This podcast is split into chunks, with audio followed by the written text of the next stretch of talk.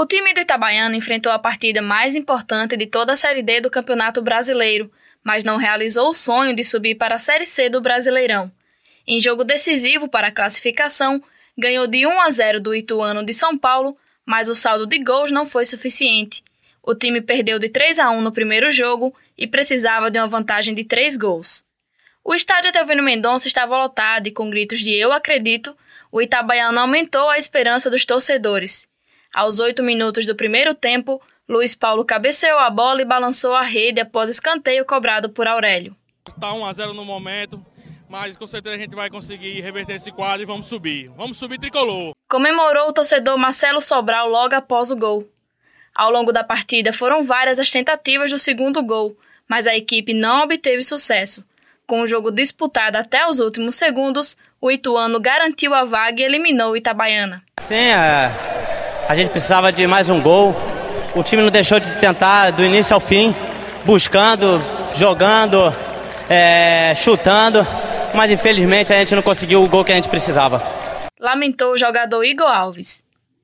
Essa não é a primeira vez que o Itabaiana bate na trave e não se classifica. No Campeonato Brasileiro de 2016, também na Série D, o Itabaiana enfrentou o São Bento no último jogo de acesso à Série C e foi eliminado por uma derrota de 2 a 0. O mesmo tem acontecido no Campeonato Sergipano. O time se sagrou quatro vezes consecutivas vice-campeão. De acordo com Oliveira Chagas, vice-presidente do time, agora a equipe se prepara para os novos rumos a serem tomados. Iremos também continuar com o trabalho de base aí, é, agora em parceria com o time de Propriar. E a partir de uma triagem feita do, do técnico Ferreira, eles poderão estar compondo o elenco a partir de 2020. O Ituano enfrenta na próxima rodada, a semifinal, a equipe do Brusque de Santa Catarina.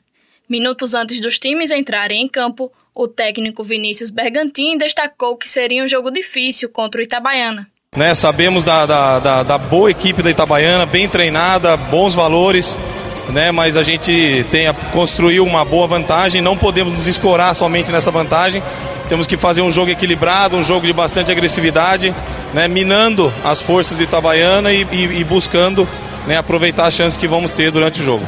Apesar da derrota, o time segurou o placar que lhe garantia a classificação para a Série C e vai em busca do título de campeão da Série D 2019.